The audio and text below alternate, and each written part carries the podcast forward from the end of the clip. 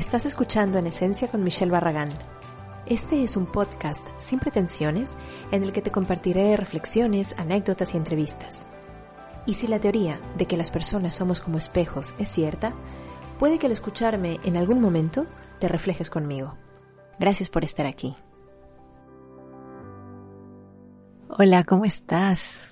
Mira, yo estoy en una noche preciosa, perfecta, estrellada, temperatura ideal. Hace calor, pero no es agobiante. Estoy en una playa, en un pueblo costero que es, vamos, maravilloso, me encanta. Y esta noche especialmente encuentro que está siendo deliciosa. Estoy aquí en mi hamaca, de vacaciones, por fin. Ya, bueno, esta es mi segunda semana de vacaciones.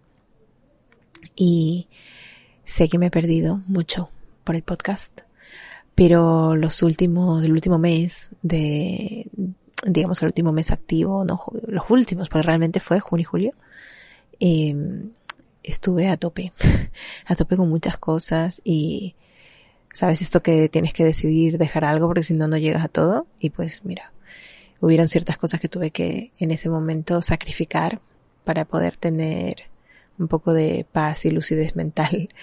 Así que ahora eh, necesitaba primero bajar mis revoluciones, porque cuando yo empiezo vacaciones, no sé cómo, cómo les pasa a ustedes, ¿eh? pero cuando yo hago vacaciones, para mí la primera semana es nula. Nula porque básicamente necesito eso, o sea, bajar un poco el ritmo. Mi mente necesita como comenzar a parar un poco. Y la primera semana realmente no hago nada, o sea, es como si quiero dormir duermo, si quiero salir salgo, si quiero ir a la playa voy, si no pero trato de no ponerme ningún compromiso ni nada porque sé que mi cuerpo necesita nadear. Pero a partir ya de la segunda semana, ya como que todo se pone en orden y entonces sí que me puedo permitir ya ir pensando en algo más o no sé, como que cambia. Inclusive siento que empiezo a disfrutar mejor las vacaciones, porque entonces sí que ya tengo ganas, no sé, de salir o de conocer algo nuevo. Pero yo sinceramente la primera semana es que estoy en plan relax, pero de verdad. Y normalmente venimos a este pueblo que es precioso y que tiene una particular, una particularidad para mí. Y es que tiene una vista preciosa. O sea, tú puedes estar aquí y a veces no hace falta ni siquiera ir a la playa, sino que simplemente estar aquí, observar. Tienes un paisaje, el mar, montañas, qué sé yo, un castillo, o sea, es lindo. Y solamente verlo ya es como si, como si te da realmente visión de la vida, ¿no? A mí me alimenta muchísimo eh, la parte visual. Soy muy visual en las cosas. Entonces, a mí el paisaje, la naturaleza me, me llena realmente, me, no sé, es como si me reequilibra, ¿no? Así que mira, hoy, ya hace unos días pensaba en, volver al podcast y mm, estuve pensando eh, sobre qué iba a hablar esta vez. Tenía algunos temas. Así que, pero eh, con mi hija menor, hace unos días tuve una pequeña conversación en la que no sé, no recuerdo exactamente cómo salió el tema. Pero total que terminamos hablando de la autenticidad. Y entonces fue como eh, en una reflexión que ella hizo o tal, pues salió como la pregunta de ¿cuál es el precio de ser auténtico? ¿Cuál es el precio de la autenticidad? Y ella, claro, ella es pequeña, tiene 10 años, entonces a mí es, para mí eso es algo como súper importante dentro de la vida, súper importante, poder mantener dentro de lo posible tu autenticidad.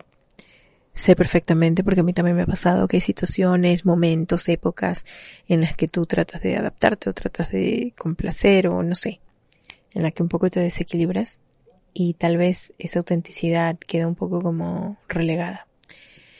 Pero creo que debe ser una constante en la vida, ¿no? O al menos debe ser como ese norte que cuando estés perdido te haga volver, ¿no? A ti. Entonces yo hablaba con ella y le decía, es que para empezar, una de las cosas que tienes que tener claro es que no le vas a gustar a todo el mundo. Porque claro, y ahí está realmente a veces el, el, problema de no ser auténticos, en que tenemos como ese afán de agradarle a todos, ¿no? Como que nos cuesta el rechazo, nos cuesta no sentirnos aceptados, lo cual tiene, tiene su, su razón y, y yo lo entiendo, a mí también me ha pasado. Pero si tú te pones a ver, le decía ella, mira a la gente que ha triunfado, ¿no? Sean artistas o, o gente en diferentes ámbitos profesionales o personales, ¿quién triunfa?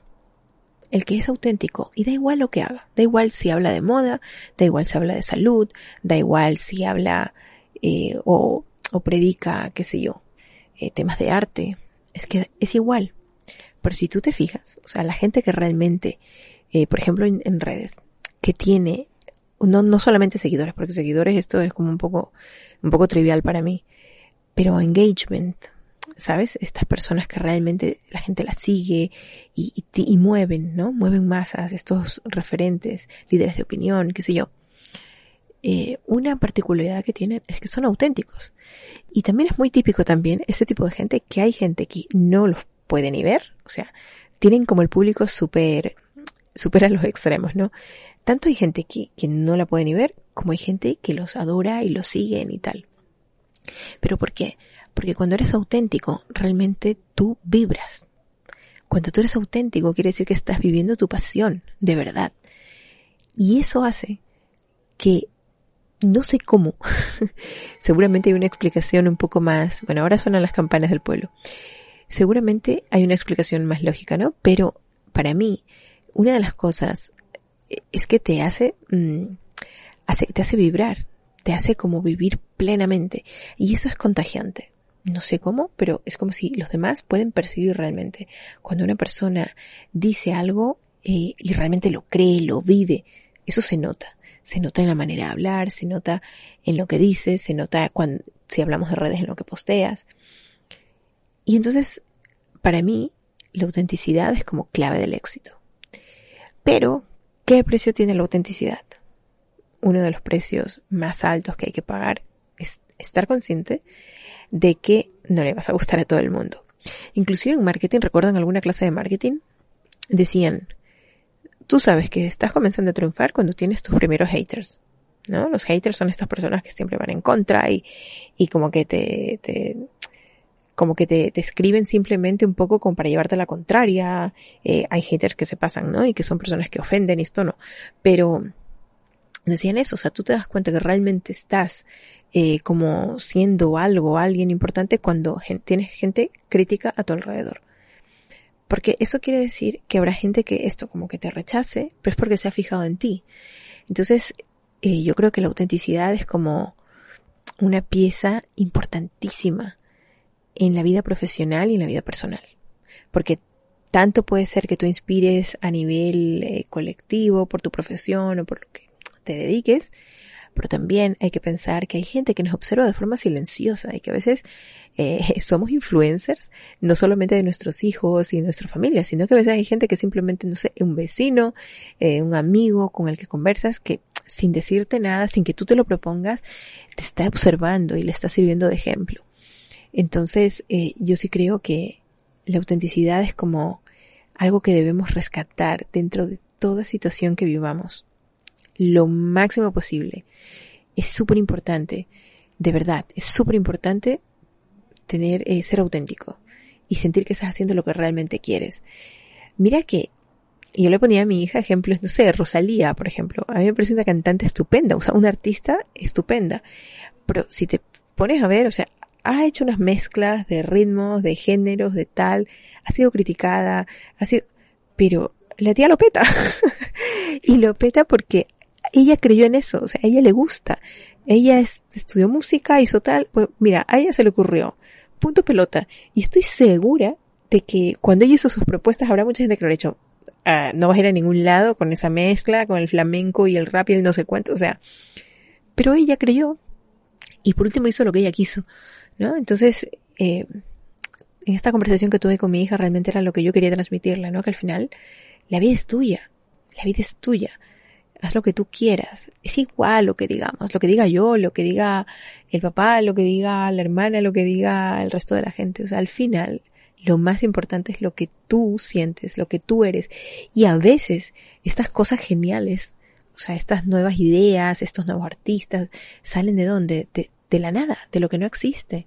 Y al principio están vistos como locos, como tal, porque, claro, son gente que, pues que viene y, y que tienen este punto rompedor, ¿no? Pero eso es justamente lo que les lleva al éxito. Ser auténticos, ser fieles a uno mismo.